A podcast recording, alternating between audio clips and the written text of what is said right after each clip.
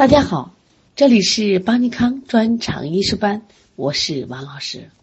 又是一个美丽的清晨，能量加油正在进行中。你相信什么，你就能成为什么。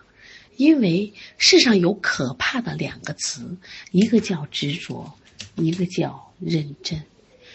认真的人改变自己。执着的人改变命运。在上节课，我们学习了七经八脉的基本功能，你还记得吗？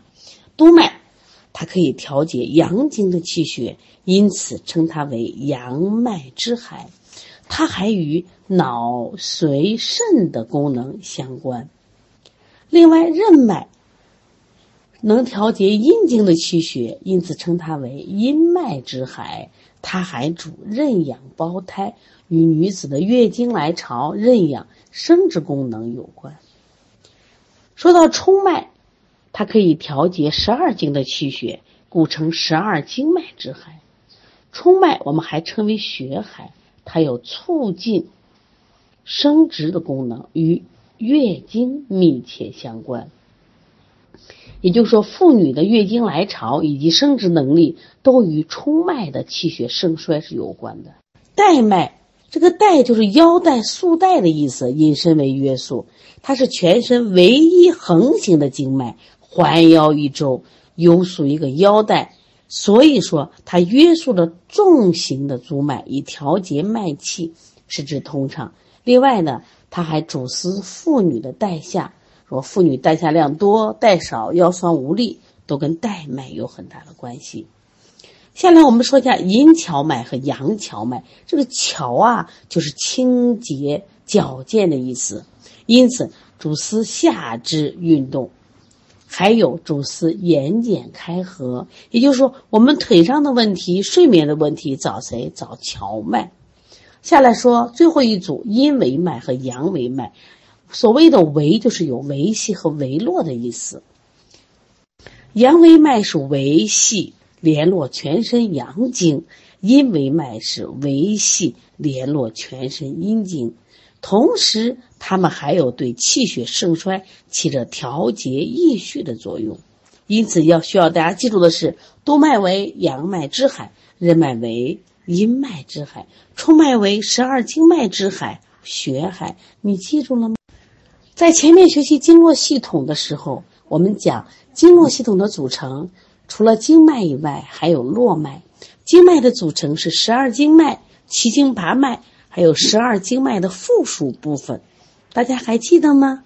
对，它就是十二经别、十二经筋、十二皮部。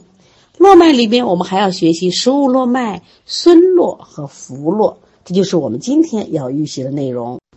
我们现在看十二经别，十二经别又称为经别。它是十二经脉最重要的支脉，从十二经脉别行分出，深入到躯体的深部，循行于胸、腹及头部。关于十二经别的循行分布特点，在我们的教材里没出现。这里呢有一个小考点，我们简单说一下啊。十二经别多分布于肘膝，一边说一边摸啊，肘膝、脏腑、躯干。镜像和头部，它的循行分布特点是四个字。这个写到教材里出现这个题的话，要回答离，分离的离，入进入的入，出出进进的出，和啊离分分合合的合和加以概括，离入出合四个字，记住了吗？下来我们看一下别络，十五别络又称别络。一说到别络，多少个？十五个。别络有十五条，十二经脉各有一条，加上任脉、督脉的别络和脾之大络，总共是十五别络。有时候说十六别络，如果十六别络的话，就加上胃之大络。那么这个别络呢，是络脉的主体，对全身的无数细小的络脉起着主导作用。从别络分出的细小络脉称为孙络。分布在皮肤表面的络外称为浮络，这里面的呃有考点得分不多啊。现在我们来看一下十二经筋，十二经筋又称经筋，是十二经脉之气濡养肌肉骨节的这个体系，是十二经脉的附属部分。这里有四个字，哪四个字？节聚散落，节聚散落。我们教材有写出来，节聚散落就是它十二经经的循行特点。从总体分布来说，十二经经的循行与十二经脉的体表循行是一致的，但十二经经的走向是从四肢末端向心循行。这里呢，知道就好，它不是重点考试内容啊。现在我们来学习一下十二皮部。十二皮部又称皮部，是十二经脉功能活动反映于体表的部位。也就是说，我们的十二经脉以及所属的络脉在体表上是有分布范围的，就是有宽窄的。那么，十二皮部就是这些经脉以及络脉在体表的这个分区。皮部呢，受十二经脉以及络脉气血的濡养滋润。可以维持正常的生理活动。其实平常我们刮痧的时候，就基本用的就是皮部啊。来，下来我们来学习一下经络的生理功能和经络学说的应用。经络是人体的重要组成部分，是我们人体的脏腑与形体官窍联系的一个桥梁和枢纽。它也是我们人体的血气灌注脏腑组织形体官窍的通道。非常的神奇，虽然现在还有很多人质疑中医，但是经络在人体的作用是通过体现的。你比如说针灸，那在国外真的非常吃香，没有效果怎么能认同？说因此，经络学说被广泛用于指导临床各科疾病的治疗，是针灸推拿以及药物疗法的理论基础。经络的生理功能在我们教材里给了四点：第一。它起到沟通联络的作用，第二，运输气血的作用，第三，感应传导作用，第四，调节功能活动的作用。我们重点来看一下经络的沟通联络作用。教材里讲了三小点。脏腑与外周肢节的联系，脏腑同官窍之间的联系，脏腑之间的联系。我们知道，人体就是由脏腑、形体、官窍和经络构成。人体正是通过经络的起止、上下循行出入，包括数络等等，将五脏六腑、四肢百骸、五官九窍等组织器官有机的结合起来，构成一个统一的整体。本来鼻子是鼻子，眼睛是眼睛，嘴巴是嘴巴，心脏是心脏，但是现在不，他们通过经络就构成了一个统一的整体。下来我们来了解一下经络学说的应用。经络学说不仅可以用来说明人体的生理功能，而且在阐释疾病病机变化、指导疾病诊断以及治疗方面具有极为重要的价值。在我们的教材里有一个表，希望大家记住。那这个表呢，就说两胁通痛，那我们就考虑是肝胆的病症。如果是缺盆中痛，或者说我们的肺腧穴上有结节或中府穴有压痛，我们就可以直接判断这是肺部的病症。这是因为这是肺经走循经的地方。如果痛在前额，这是阳明经的病症；两侧头痛是少阳经的病症。你看这种诊断完全是按经络的走向。痛在后头或项部，这是太阳经的病症；痛在颠顶，这是厥阴经的病症；南尾穴有压痛，这是肠痈；在脾腧穴见到异常变化，这是长期营养不良。这都是根据经络来判断的。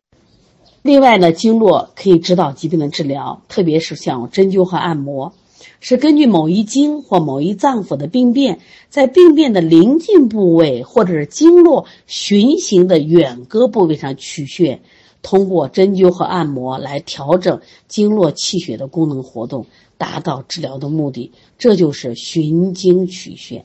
另外呢，也可以指导用药。我们说药物有归经、引经报史，在我们教材有个表：太阳经引经药是羌活，阳明经引经药是白芷，少阳经引经药是柴胡。这个我们学完了中基中诊完学中药的时候，你就发现哦，原来可以用来指导用药。其实关于经络学说，在阐释病机变化，我们在临床中深有体会。我们知道这个脏腑呀，它是内属于脏腑，外部于肌表。那么因此，当我们的体表受到病邪的侵袭时，可以通过经络由表及里，由浅入深，逐次向里传遍而波及脏腑。我们举个例子，当外邪，特别是当风寒侵袭的肌表，我们刚开始的症状就是发热恶寒、头身疼痛。那我们知道是肺和皮毛，如果表邪不解呢，久之就内传于肺。就会出现了咳嗽、胸闷、胸痛。那么肺经和大肠经又相互络属，所以又出现了腹痛、腹泻、大便干燥等大肠传变。这我们就明白了吧？为什么有的小孩感冒光有这个发热恶寒，那么到后来就出现了咳嗽、胸闷、胸痛？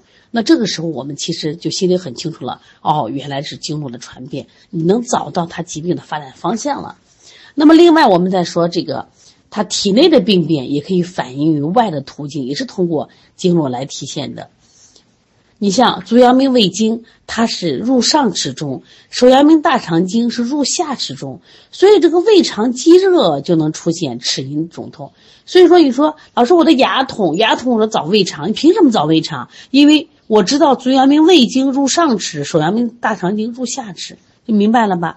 哎呀，我这耳朵疼，或者是暴鸣耳聋。那我就找谁？找胆经？为什么足少阳胆经入耳中啊？所以胆火上扰就导致突然那个耳耳聋，突然这个什么呀？就是耳朵里面响或者是暴聋。那另外我们知道手少阴的心经，它有一个别络上达于舌，所以说心火上炎，你就会出现口舌生疮。我们经常说脚后跟疼。脚后跟疼，我们说，哎，这是你肾不好。为什么？足少阴肾经别入根中，所以肾经亏虚，就见足根部绵绵作痛。那你今天听了这些知识以后，你发现经络重要不重要？它完全是可帮助你做诊断的。这足后跟疼，足后跟疼的脚的问题，那不对，那是肾的问题。口舌生疮是谁的问题？是心的问题。还有牙齿疼，那是胃肠的问题。看见了没？这就找着了我们说寻病的依据，我们思路自然就清晰了。另外，脏腑病变相互传变，也可以用经络学说来解释。我们知道，因为脏腑之间有经脉相互联系，所以脏腑的病变可以通过经络传到另一脏腑。你比如说，手少阴心经和手太阳小肠经相互是络属的，这是一个相表里的关系吧？那因此，心热可移于小肠，所以小便黄赤、尿血。我找谁？我找心。那么足少阴心经入肺络心，所以说肾水泛滥可以凌心，可以摄肺。你明明是心的问题，明明是肺的问题，你找谁？你找肾去。所以你把经络一定要学好，经络学好以后，你在治疗很多疾病的时候，思路非常的清晰。所以我们老学个脏腑，脏腑解决一部分问题。如果我们在学习经络的话，那么治疗经。治疗疾病的时候思路会更多，甚至很解决很多的疑难杂症。刚才我们讲到了循经取穴，大家知道经络的循行起止都有一定的部位，而且它属络相应的脏腑，所以内在的疾病可以通过经络反映于相应的形体部位，这是非常了不起的。那我们现在比如得了病，我们要通过什么仪器检查？其实如果我把我们的经络学得非常好，然后再把手。感手法学的特别好，其实你可以循经去触摸，你仍然能找出他的疾病问题。你看循经诊断是根据疾病表现的症状和体征，结合经络循行分布部位以及它所络属的脏腑进行的诊断。那刚才我们都看到表了，如果两胁疼痛都为肝胆疾病，其实你也能摸呀摸出来，在胸前的虚里处疼痛。痛连左手臂及小指，考虑真心痛等心脏疾病，这在西医要拍片才知道的。其实，如果我们对经络熟悉，而且手法娴熟的话，摸都能摸出来，也能判断出来。就是他哪个地方疼痛，你首先就能知道他跟哪些脏腑是连接的嘛。所以，临床实践中发现一些患者在经络循行路上，或者是经气聚集的某些穴位处有明显的压痛。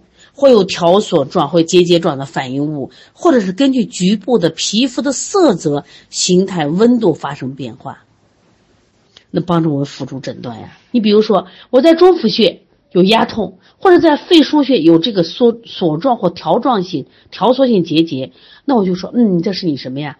肺部有问题了，是不是？如果说我们说这个这个阳明经的头痛啊，我们在阳白穴就有压痛；太阳经的头痛在天柱穴就有压痛。